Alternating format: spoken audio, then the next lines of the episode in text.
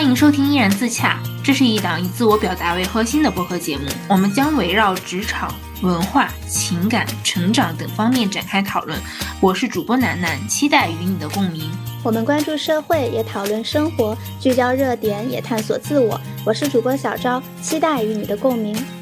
这一期呢，是我们两个最近一段时间的书影音复盘。我们在录这一期之前也互相交流了一下，发现我们两个这段时间看的书，然后看的电影和剧重合度还蛮高的，就觉得可以单独的用一期来跟大家交流一下我们最近的一些输入和我们看了这些东西之后的一些心得和体会。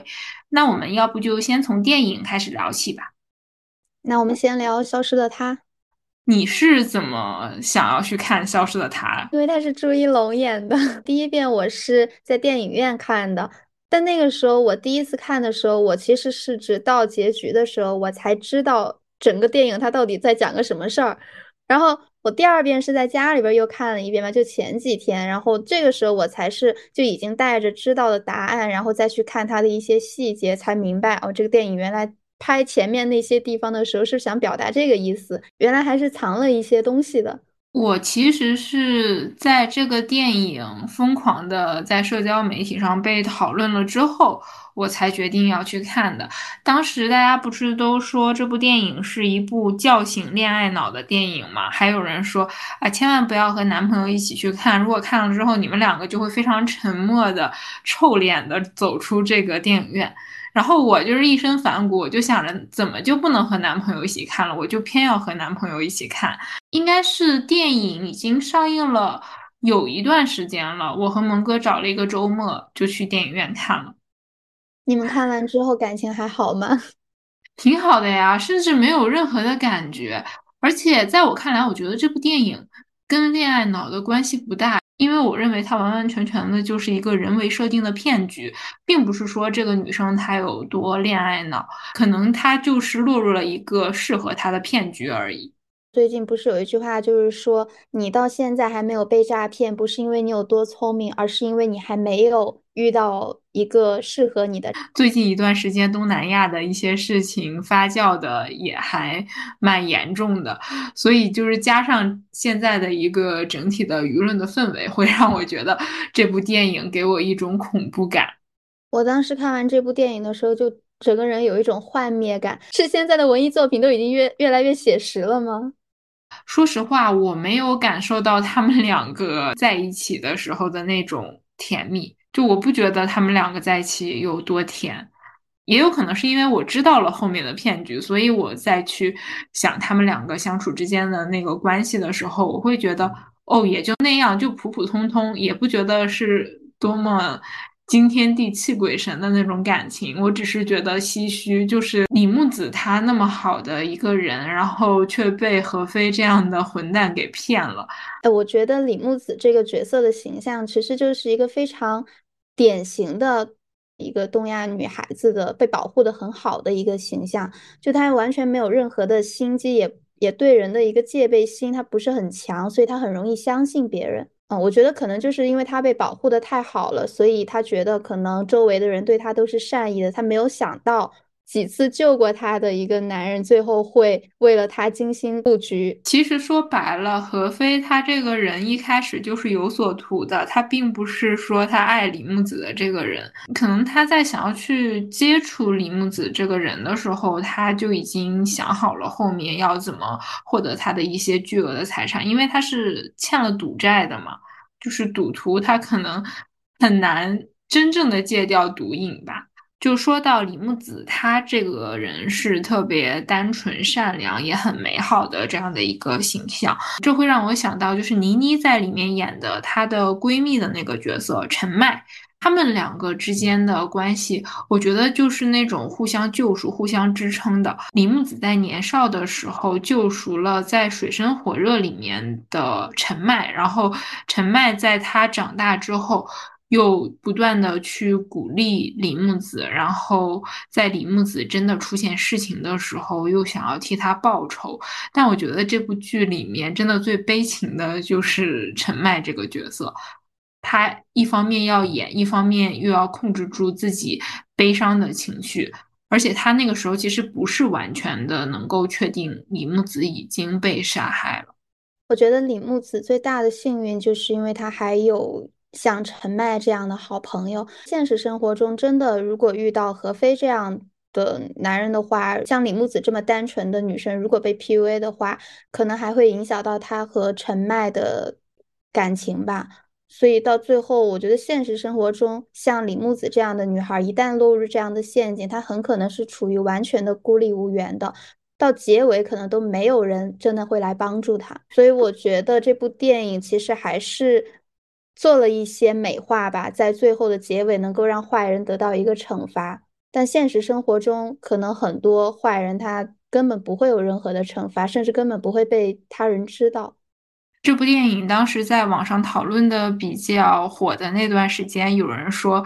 呃，如果是她的闺蜜，可能会去和何非一起报案，而不是去怀疑她。再加上陈麦，她的身份也很特殊，她自己就是一个导演。如果他不是导演的话，很难有人能够真的做一个这样的局来骗到何非这样的一个城府还挺深的赌徒。我觉得这也是电影存在的意义。如果他完全的拍一个特别特别现实的东西，可能他看起来也没有那么有意思了。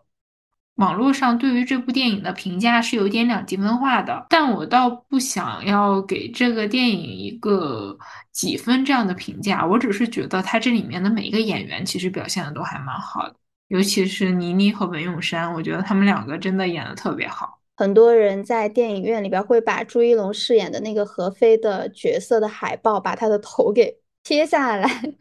我当时就觉得其实还挺心疼的，因为我觉得不管大家看电影的时候对角色有多么的愤怒，还是应该分清楚角色是角色，演员是演员，就是没有必要把对角色的愤怒发泄到演员身上。虽然可能因为我是粉丝，可能会带一点滤镜吧，但是说实话，我觉得他演技其实还挺好的。我作为他一个粉丝，我在看电影的时候，我都对何非这个角色深恶痛绝。丝毫不会觉得他是朱一龙，我只会觉得这个男人真的太可恶了。哎，我也是这样感觉的，因为朱一龙他一直给我一种特别儒雅的那种感觉，但是何非，哦，他真的是一个彻头彻尾的大混蛋，所以从这一点我也觉得朱一龙的演技很不错。哎，其实最近还有一个蛮火的电影，也是关于这种诈骗的，《孤注一掷》，你是不是前两天去看了这部电影？因为前阵子我朋友不是给我说了那个网红雅典娜的那个事儿嘛，就是说她被骗到菲律宾了。然后我就是在听说了这个事儿之后，我才对缅北诈骗这个事情有了一个大概的认知，然后我才去看的《孤注一掷》这个片子。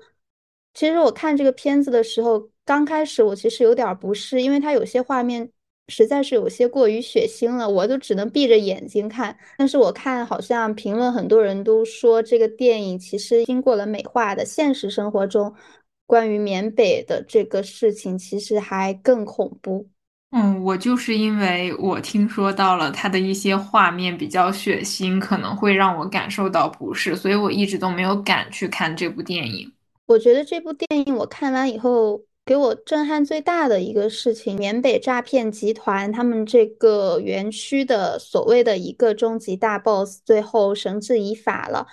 但是在结尾的时候才知道，这个所谓的终极大 boss，他不过就是一个打杂的或者打工的，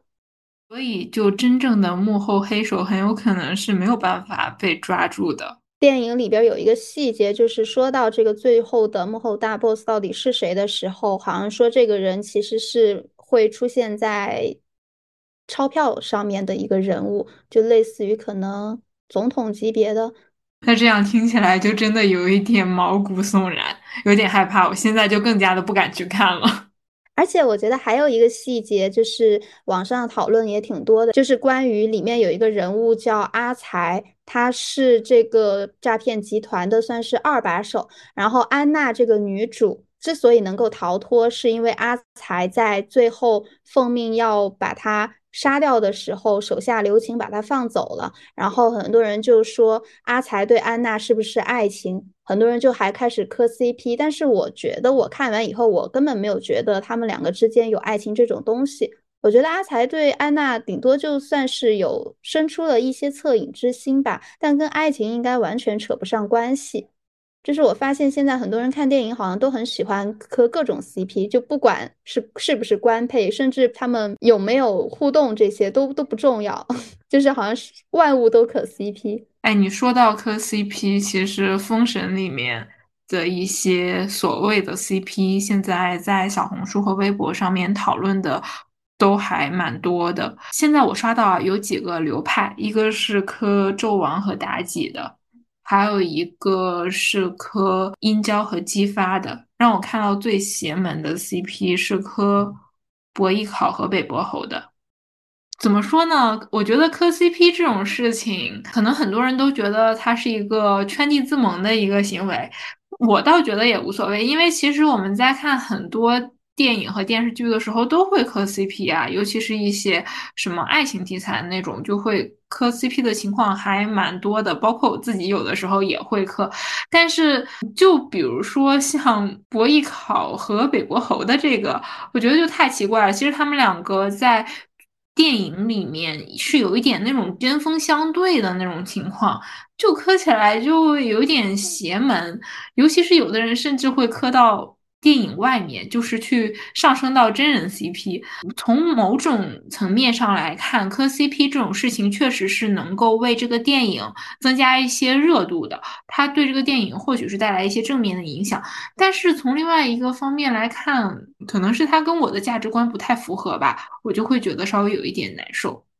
说到《封神》这个电影，我觉得它还挺超出我的预期的，因为我感觉我好像很久没有看过这种大荧幕的国产制作能够做的这么精良了。我在看这部电影之前就已经在网上看到很多人在说周王和妲己的这个 CP，就是在歌颂他们的爱情之类的，所以我当时以为他这个故事的主线就是关于周王和妲己的爱情线。但是当我直到真的去看了这个电影的时候，我才发现。我根本不会为周王或者是妲己这个角色内心有任何的波澜，我觉得他们根本都算不上这个这个电影的一个中心吧。也可能是因为我完全磕不动他俩的 CP，我觉得他们俩之间也跟爱情沾不上什么关系。我觉得电影里边周王之所以那么护着妲己，完全是因为妲己说了可以帮助周王实现自己统一天下的这样一个愿望。而妲己之所以能够一直依附着周王，最多我觉得也是只是出于报恩，或者是想要为自己谋得一个生存的空间罢了。就我不太理解为什么什么都要跟爱情扯上关系。我觉得这部电影打动我的地方其实还挺多的，但是都跟爱情没有关系。我记得印象最深的三个，甚至让我落泪的地方，就是第一个就是开头的时候。众神商议应该选谁来下凡拯救世人。那个时候，我觉得那个场景就有一种凛然大义的那种感觉，我觉得就还给我挺大的震撼的，就能让我看到了人性的，也不是说人性，可能是神性吧，一种无私。第二个场景就是在雷震子报恩去救西伯侯姬昌的时候，还有就是雪龙姬为了救姬发带姬发回家的时候，我觉得这两个地方也挺让我感动的，因为我觉得这就是。对于一个也是属于人性里边的一个知恩图报吧，我觉得这些地方都挺打动我的。但是这部电影里边关于爱情的地方，我说实话，我真的丝毫没有感觉到。我是完全不觉得这部电影里面有爱情的，就包括。姜王后，她跟纣王之间，我甚至觉得他们也不是什么爱情，可能纯粹的就是这个王室之间的一些权谋。当然，我觉得就是妲己杀掉姜王后的那一幕，真的也会让我特别的心痛。我并不觉得她是一个可爱的小狐狸，我觉得她是那种装作清澈，但实际上又有一点点的。凶狠的那种感觉，然后后来他们两个不是一起就沉到那个温泉里面了吗？我当时就已经预料到下一秒一定是一个非常非常惨的局面，因为其实看过之前版本的《封神》的就知道这一幕那个姜王后肯定是要死掉的，但是他这部电影的表现形式是，嗯。姜王后的那个血就一点一点的蔓延开来，然后直到把整个温泉的那个池都给染红了，然后又把镜头切到纣王，就整个的表现形式，我觉得还蛮让我震撼的。除了这些之外，就单独的看这部电影，我也觉得它是一个非常好的作品。因为其实我很少会去主动看这种宏大叙事的电影，我比较喜欢那种更加生活化的电影。但看完这部电影之后，它会让我更加的期待后面的第二部和第三部的上映。后来我也在一些社交媒体平台上面就看到，他们《封神》在拍摄之前是有一个训练营的，就是我也看到了他们这些演员在入营之前和入营之后的一些对比的情况，我感觉这部电影真的是。大制作，就不论是在演员的挑选，然后培养和训练，然后再到它整个布景啊、设置呀，就包括它的宫殿，其实是实景搭出来的，不是那种拉绿幕然后后期去 P 的。让我印象比较深刻的是雷震子，就是雷震子他那个婴儿时期，完全的是由这种道具工程师他们手工去制作出来的。我看这个电影的时候，我一开始还以为他可能是用了什么特效，就假装这里有一个孩子，然后等到后期去处理的时候，再把这个小孩给他 P 上去。但实际上不是这样的。总之，我觉得这部电影里面的演员其实大家都演得非常好。《封神》这部作品算是我今年看的电影里面。我觉得最应该受到尊尊重和尊敬的一个作品。我感觉现在大部分电影就是拍的，要么就是非常贴近现实生活的，要么就是拍情情爱爱的。我没有想到这个《封神》它的主题的立意会是比较比较高远，就是像你说比较宏大叙事的这种。我觉得我看电影最看重的就是这个导演和编剧他在这个作品里面传达的一个立意和思想。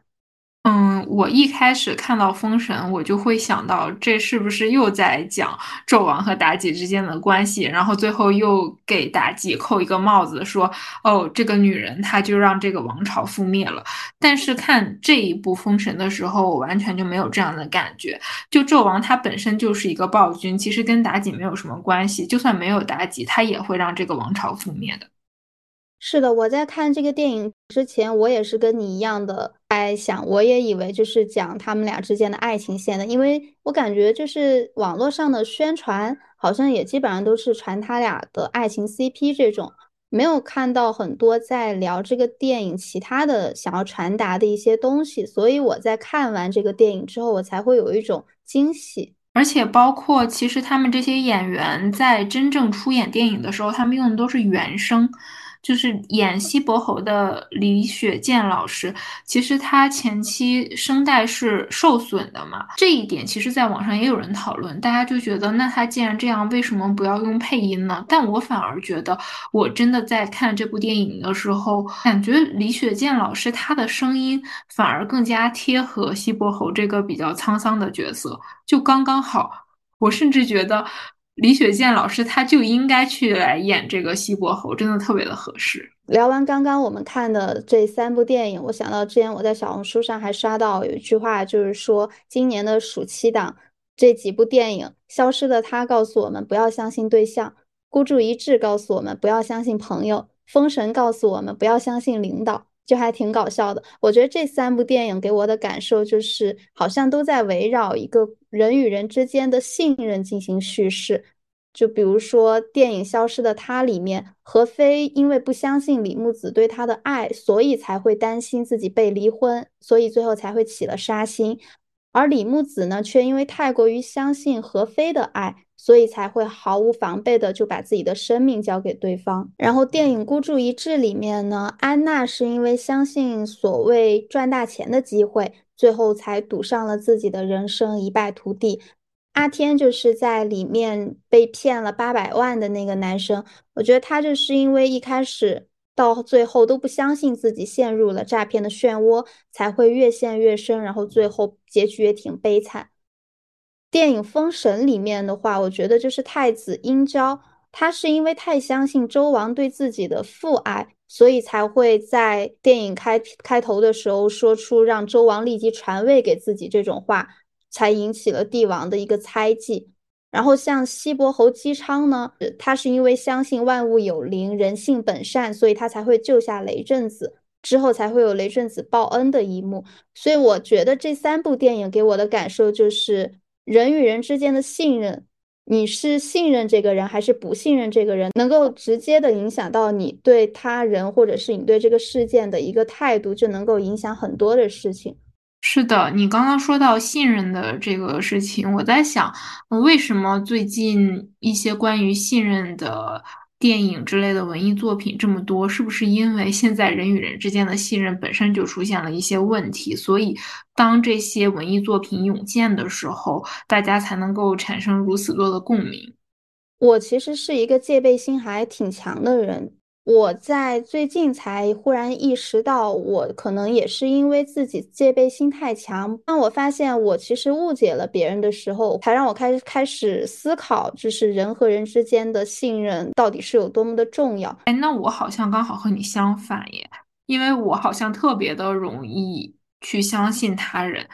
嗯，当然，我在以前的一些生活和经历当中，也因为我过度的相信他人，然后也吃了一些亏，倒不能说是被骗吧，但的的确确是因为信任他人，给自己造成了一些后面的困扰和伤害。所以我觉得，就是信任和不信任之间，其实还是有一些度的。就是什么事情是我最好不要跟别人去讲的，或者是当别人跟我提及什么事情的时候，我就要。开始有警惕和戒备了，这样才能够在和大家愉快相处的情况下，然后更好的来保护自己。还有就是关于命运和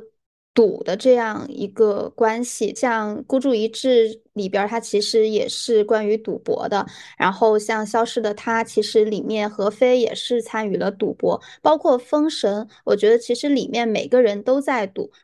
妲己是在赌周王会相信他，周王是在赌自己就是能够统一天下。是你是怎么看待命运，以及就是我们在面对任何选择的时候，会不会有这样，比如说赌博的心态，或者是博弈的这种心态的？我其实是不太会选择赌的，可能我这个人在做很多决定的时候都是特别的谨慎。当我对一件事情要有百分之八十以上的把握的时候，我才会去做。而且同时，我要保证这件事情，它如果失败了，不会给我造成特别大的损失。不然的话，这种事情我是绝对不会去做的。当然，就提到命运。每一件事情，就即便是算一加一等于二这样的题，都有可能会出现你的圆珠笔没有水了这样的情况嘛？就什么事情都有可能发生，而且结合这几年发生的一些事情，我真的觉得命运真的太悬了。作为我们这种普通人，很难在时代的洪流里面去左右什么。所以我也是经历了这些年的一些变化和事件。我就感觉那不如就顺其自然吧，事已至此就先吃饭好了。哎，那其实说到这个时代呀、命运呀，这会让我想到前一段时间咱们两个都看过的白敬亭和宋轶演的那部电视剧《长风渡》，它其实讲的也是一群年轻人在不同的时代更迭的情况下，他命运浮沉的一个故事。就这部电视剧，它中间是经历了好几个不同的朝代的变化。虽然说它是一个架空的历史朝代，但是在我们以前回顾历史的那些朝代里面，每当有朝代变化的时候，一定都是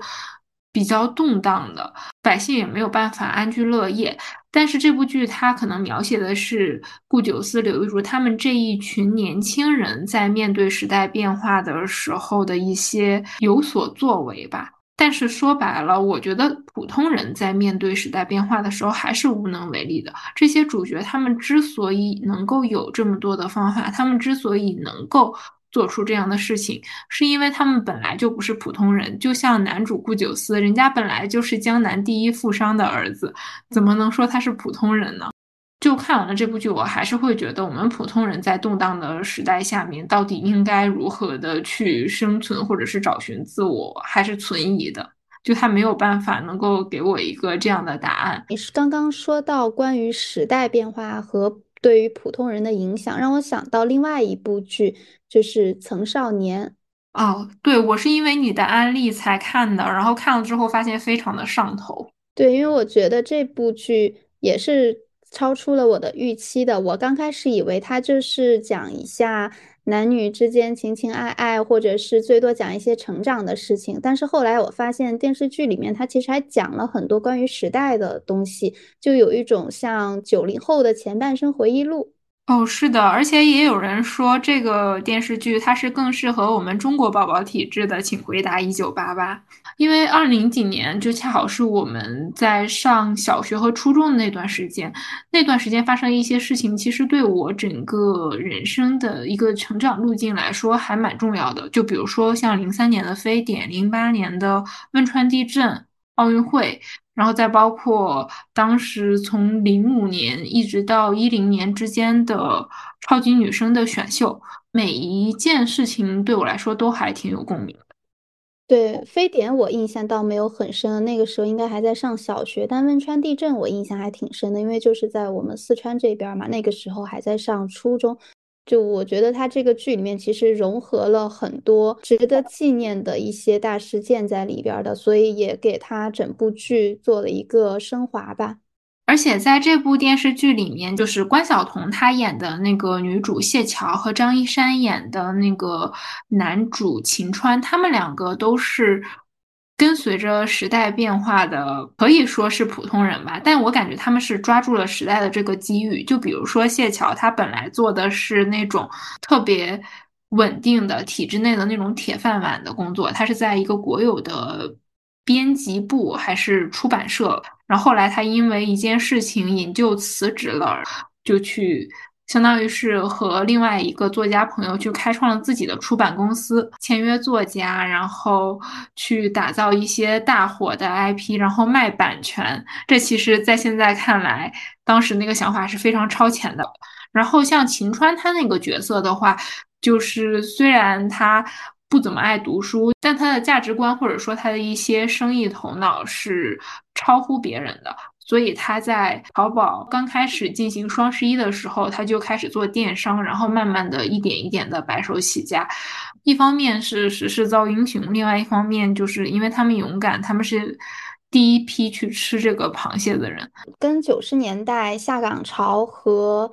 很多人选择下海创业这个其实还挺像的。我觉得二零一零年之前。这十年，在大部分人心里边，其实是还挺灿烂辉煌的十年。因为这十年虽然发生了很多大事，像我们刚刚说的非典呀、地震呀这些，但其实也是有很多风口的一个时间段。嗯，说完这些宏观的，其实这个剧里边它还是讲了很多关于 CP 和爱情的东西，比如说王莹和杨成。还有千玺和小周这两对真的是我的两大意难平。我就是在看了这部剧的时候，我在看千玺饰演的那个歌手，他在舞台上唱歌的时候，我还爱上了他唱的两首歌，一首是王菲的《有时爱情徒有虚名》，还有一首叫我终于失去了你。就这种极致 B 一美学，我当时磕的好上头。其实我在这部剧里面最喜欢的就是王莹和千玺。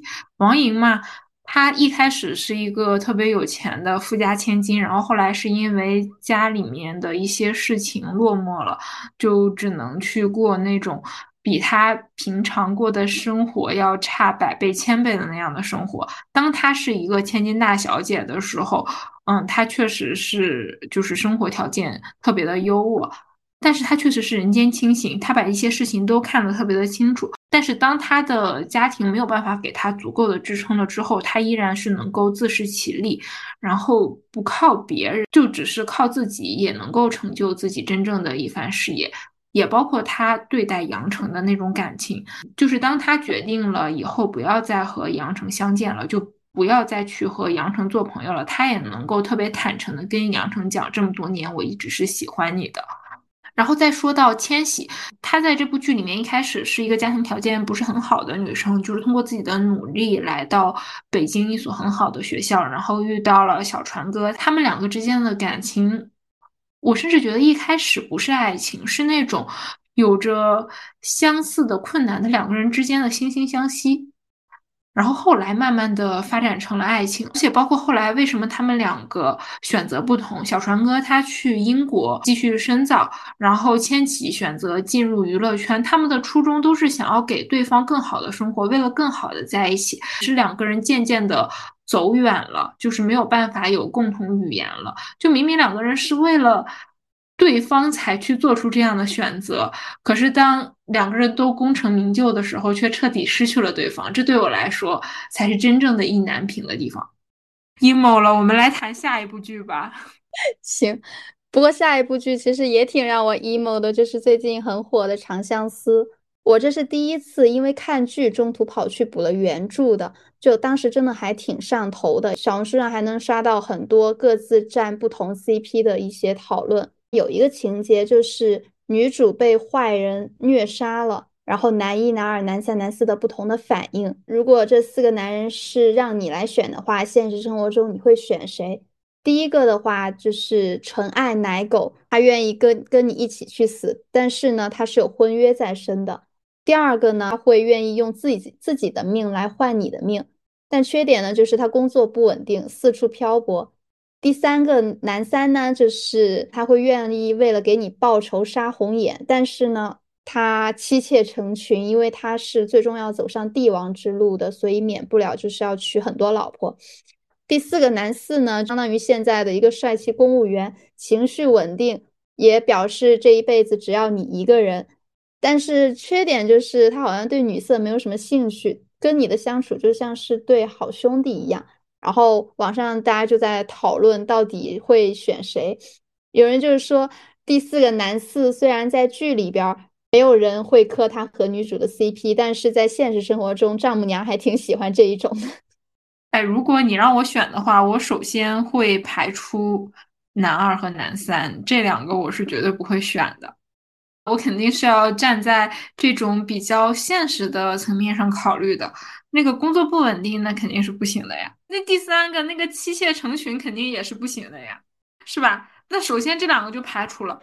然后第一个纯爱奶狗，其实我也不是很喜欢啦。就虽然他是纯爱战士，但是人家有婚约在身。那我如果我破坏了人家的婚约，我不就成了第三者了？那好像也只能选四了。这部剧它其实看似主要讲的是爱情，但其实每个人的第一选择都不是爱情。比如说刚刚说的纯爱奶狗，也就是官配，他在女主和自己的家人之间，他第一选择了自己的家人；女主也是在爱情和哥哥之间，她选择了自己的家人。然后男三，也就是刚才那个。妻妾成群的，他也是在爱情和帝王的权势之间选择了权势，然后相柳最后也是在爱情和自己的恩情大义之间选择了大义，所以我觉得这个剧它其实还是有一些值得深思的点的，就好像每个人都在追求爱情，但是可能出于现实的阻碍或者是其他因素，最后每个人都还是有自己的苦衷和无奈。最终其实不是每个人都能获得爱情的，所以我觉得这也是挺贴近现实的一个地方，就是爱情它其实确实是一个奢侈品。那所以说，我觉得这部剧之所以会引发这么广泛又热烈的讨论，很有可能也是因为它其实也反映了我们现在的一个现实的情况。虽然说它是一个完全的虚构的故事，但可能和。真正的现实生活还是有所关联的。你这个有一点让我想到去年夏天，也是这个时候非常火的《苍兰诀》。我觉得《苍兰诀》它的故事是有一点过于浪漫了。当然，我真的是特别特别喜欢这部作品。但是在这部作品里面，当时男女主是那种互相救赎的那种关系。有一句被各位绝人反复传颂的一句台词，就是女主说的：“我爱苍生，我也爱一人。”就《苍兰诀》这部剧，我认为它是有一点过于的完美了，就是完完全全的是我们想象里面的一个东西。对，我觉得现实其实就是很难做到既要又要的。总会有一些需要你割舍的东西。说到现实嘛，我就想到了我最近在看的一部电视剧，叫做《切尔诺贝利》。我看这部电视剧的契机是因为最近那个日本在排放核废水的这件事情嘛，然后也会让我关注到历史上一些核泄漏的事件。我在这里也跟大家讲一下切尔诺贝利的这个事件吧。切尔诺贝利其实是前苏联的一个非常重要的核电站，它在一九八六年四月二十六号的时候发生了核物质的泄漏。目前这个事件。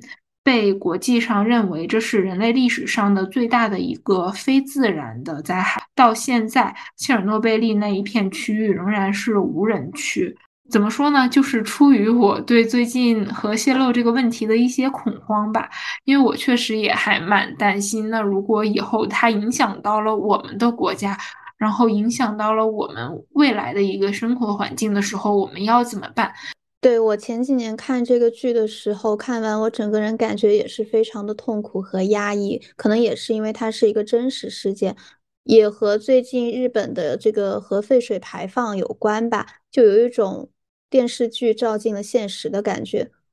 就会让我们普通人觉得有一种很深的无力感。毕竟时代我们是没有办法左右，也是没有办法改变的。也是结合最近发生的一些事情吧，它会有一点让我自我怀疑，就我们发展科技到底是为了什么？就包括其实这么多年，大家一直都在倡导什么节能环保，然后降低温室气体排放。其实我们现在普通人也在为节能环保。去尽一份力吧，包括这几年国内开始推崇的垃圾分类啊之类的，尤其是在核废水排放之后，我就会在想，那我们这么多人这么多年努力的去降低温室气体的排放，想要更好的保护我们的环境，但是有的人他就直接把核废水就这样倒进去了，那我们这些人这么多年的努力是不是就付诸一炬了呢？说到这个时代的变化嘛，其实就是除了最近发生的这些让大家嗯特别愤怒的国际事件之外，其实还有一个这几年来受到广泛关注的一个现象，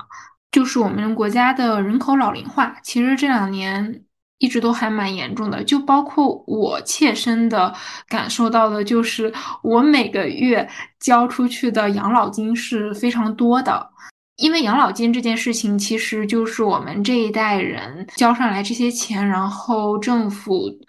统筹我们这些钱去发给现在退休的这些人嘛。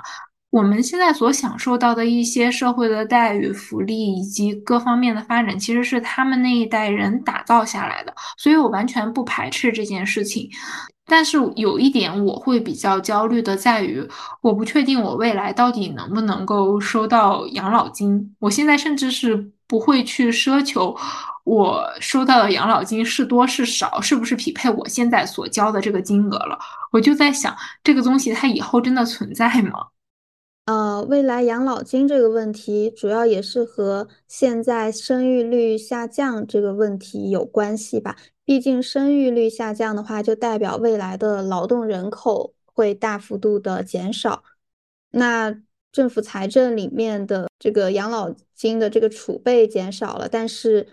老龄化又让老年人以及需要拿退休金的这个人数不断的在上升。就有一种入不敷出的感觉，所以我觉得你的担忧也是挺合理的。因为现在我感觉好像很多人确实，尤其是年轻人，已经慢慢的在不交社保了。嗯，因为我最近刚看了一本书嘛，它的书名叫做《谁住进了养老院》。它讲的就是我们国家的 一些老年人养老的现状。这本书其实是一个美国人写的，他是根据作者在我们国家云南昆明历时十三个月的实地调查和采访，然后形成的一个相当于是中国养老机构的调研报告。我在看这本书的过程当中，我会感觉我好像是看了一本人文社科类的。论文，它的参考文献就有三十多页。它主要是分析了当下我们国家的一些养老困境，剖析了老年人家属和照护人员面对衰老、死亡和照护的一些难题。而且，他这本书里面提到了是，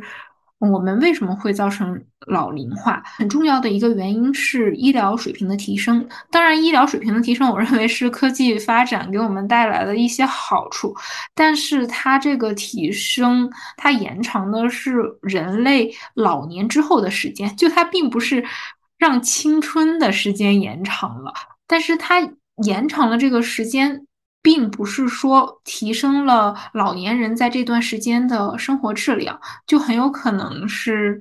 在延长一些让老年人感觉到痛苦的一些生活。所以，如何高质量的度过晚年的生活，仍然是一个需要持续探讨的一些议题，就包括。我的亲身经历，我观察到我们家一些长辈他们在面临养老的时候也是有一些困境的。因为我姥姥姥爷现在八十多岁了嘛，家里面前两年的时候是开始给他们请保姆，就保姆负责平常做做饭呀，然后偶尔帮他们收拾一下家里。但是我们发现，请保姆其实是一件非常难的事情，因为老一辈人其实可能他们生活节俭的惯了，他们就觉得请保姆是一件特别浪费钱的事儿，他们完全可以自己就这么生活下去，为什么要再花这么多的钱去请一个外人，然后住在家里来照顾他们呢？但是我也很能够理解我舅舅和妈妈的想法，因为我舅舅和妈妈他们也还要工作，就没有办法完全的抽身过来。当然，出于子女的孝道，他们可能也没有办法就直接把姥姥姥爷送去养老院。可能是因为现在 我们国家的养老院的一些负面新闻太多了，可能现在很多的家庭还是没有办法完全的接受养老院这样的事情，所以请保姆或者是护工来到家里，就是一个目前来讲比较适合我们家庭这样的一个选择。护工。真的超级难请，难请到什么程度呢？就是我每一次回家，我发现我们家的保姆都是不同的人。就是我每次回到家，我都要重新认识一个保姆，而且我保证，我下一次回到家，我们家的这个保姆可能又是一个我没有见过的。因为他们其实是那种城市里面的流动人口，他们的情况非常的不稳定。就且不说他是否会和我家人产生一些矛盾啊之类的，他们个人可能就是假设说他们看到了一些条件更好的一些机会，他们就会立刻的放弃在我们家工作的这样的情况。所以整体来说真的是非常的难。在我父母他们这一代人在赡养他们的父母的时候，已经挺困难的了。你看，就像我妈妈和舅舅他们这一代人去赡养我姥姥姥爷的时候，我都觉得他们有一点手忙脚乱。这还是在我父母的工作并不是很忙碌，而且我舅妈她是一个专业的医护人员，能够提供特别多的帮助的情况下。我们家还是会觉得有一点窘迫，有一点手忙脚乱。但如果到了我们独生子女这一代呢，那我们可能就会面临着四二一这种情况，就是一对夫妻两个人，他们要赡养上面的四位老人以及下面的一个小孩。再加上现在什么二胎、三胎政策的放开，有可能有的家庭他就要赡养更多的小孩。那这样对于中年的夫妻来说，真的是非常大的压力。因为当我们这一代人到三四十岁的时候，刚好是一个职业的上升期。如果是某一些企业的话，很有可能就是一些人还会遇到中年危机，就是中年危机加上孩子的青春期，加上父母的养老，就完完全全的会把压力都压在我们这一代人的身上。那那个时候应该怎么办呢？就这个养老的问题嘛，其实我感觉也不是我一个人考虑的事情，应该很多人都会或多或少的想到这样的一个情况，它是整个社会目前都在面临的一个问题，而且我觉得它是社会经济高速发展。必然要经历的一个过程，而且有的时候我在想，未来会不会就随着 AI 人工智能这个各方面的发展，养老的一些形式会出现一些新的转机，会有新的一些养老的机构啊，或者是更加可靠的一种形式出现。那我感觉这本书聊的差不多了，要不我们就直接聊聊下一本。最近你有看什么别的书吗？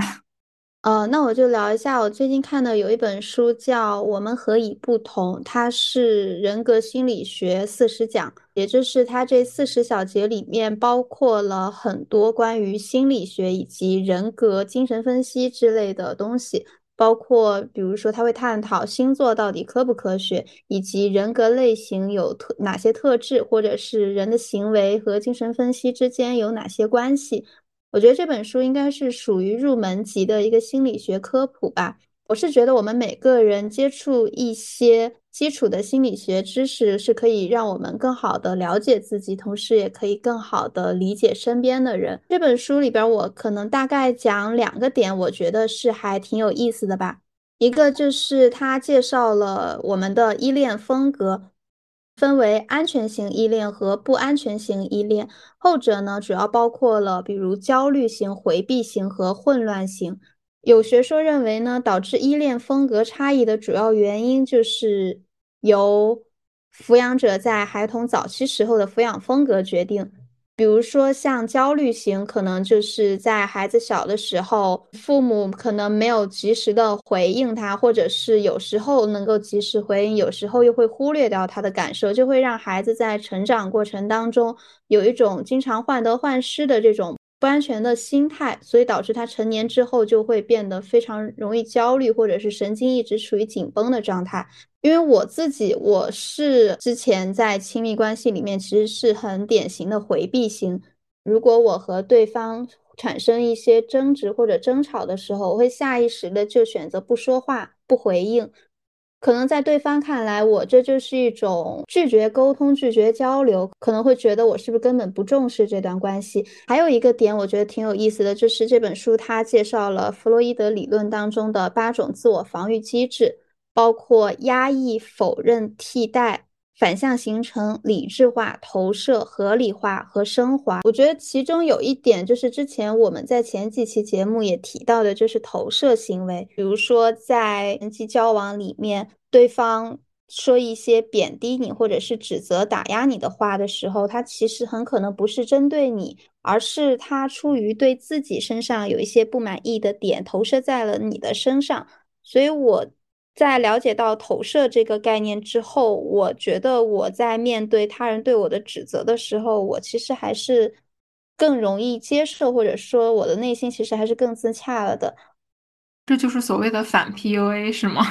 除了最后他所提到的升华之外，其实前面的那些点都是稍微有一点负面的。因为升华其实就有一点像化悲愤为力量的这种感觉。我最近看了一本书，我一开始以为它是心理学的，后来我翻开了之后，我发现它完全都不是心理学。因为这本书的标题叫做《敏感与自我》，就一看这个标题，很自然而然的就感觉它是不是讲什么高敏感人格呀、共情啊之类的。他确实是讲这方面的一些事情的，但但他不是完全的从心理层面来讲的，他是有一点类似于人类学和哲学方面的书籍。就这本书，它是从身体呀、心理、道德、审美四个维度去分析，从那种更加底层的角度去分析当下社会的一些敏感性嘛。因为最近几年，其实社交媒体上经常会宣传钝感和高敏感之类的。人格，但是好像“敏感”这个词这两年有一点被污名化了。但实际上，我觉得任何一种人格和特性都是双刃剑。说完这本书，其实最近还有一本特别火的书，叫做《老派少女购物路线》，它是一位台湾作家写的。最近好像也有一些播客节目聊过这本书嘛。我当时是听了文化有限这一期节目之后，然后去读这本书的。而且上周四的时候，我和雨帆专门为了这本书去吃了一家台湾菜，就是一边吃那个台湾的那些美食，然后一边去回顾这些书里面的一些内容。其实因为我是北方人嘛，我很难在读这本书的过程当中想象。书里面所提到的那些美食是什么样子？但是当我真正的去吃这些美食的时候，才能够一一的给它对应上。因为这本书它其实是作者在他母亲逝世之后完成的一部作品，它会让我想到去年我读过的《秋园》，因为《秋园》它讲的也是作者在他母亲逝世之后去写的一个作品嘛。但是这本书它其实是通过美食对他和母亲以及他和外婆之间的关系进行一个强化或者是连接。他回忆和母亲一起的经历，然后包括他和外婆一起走过的一些路啊，去过的一些店，共同组成了他所说的这个老派少女购物路线。乍一看这本书的书名，我会觉得它是不是一个什么网红小说之类的？如果不是看了后来大家的推荐的话，我会完全的错过这一本书。所以我觉得我今天跟大家讲的这本书，可能也会有更多的人去看。因为我觉得这本书作者他描写的真的非常的细腻，他不只是在描写人与人之间的感情是非常细腻的，他在描写美食的时候也会给我带来一些画面感。虽然我没有办法想到他所描述的那个美食是什么味道，但是我能够感受到那种烟火气和温馨。而且我在读书的过程当中，我常常会想到自己的一些童年的记忆。因为餐桌对于我们东亚人来说是非常重要的一件事情，它是家人之间的连结，而美食其实是承载着我们一代又一代人的记忆。我记得有一句话让我印象特别深刻，他这句话是这样讲的，就是说，身为孙辈里面的第一个孩子，外婆去哪儿都带上我，以海量食物溺爱孙女，而我回报她白白胖胖及念念不忘。看到白白胖胖念念不忘，我觉得这完全就是我和我姥姥之间的关系，就形容的特别贴切。这种隔代亲的感情，我现在想来也会觉得特别的温暖，特别的感动。其实提到长辈嘛，我常常觉得一个家庭里面的长辈是连接一家人的纽带。这部作品里面也提到了长辈的离去对于他们家庭的一些变化吧。有这样一段话是这么讲的：他说，祖屋的饭厅没亮灯，一大家人终究散开去了，在各自的地方吃着不同来处的粽子，偶尔觉得。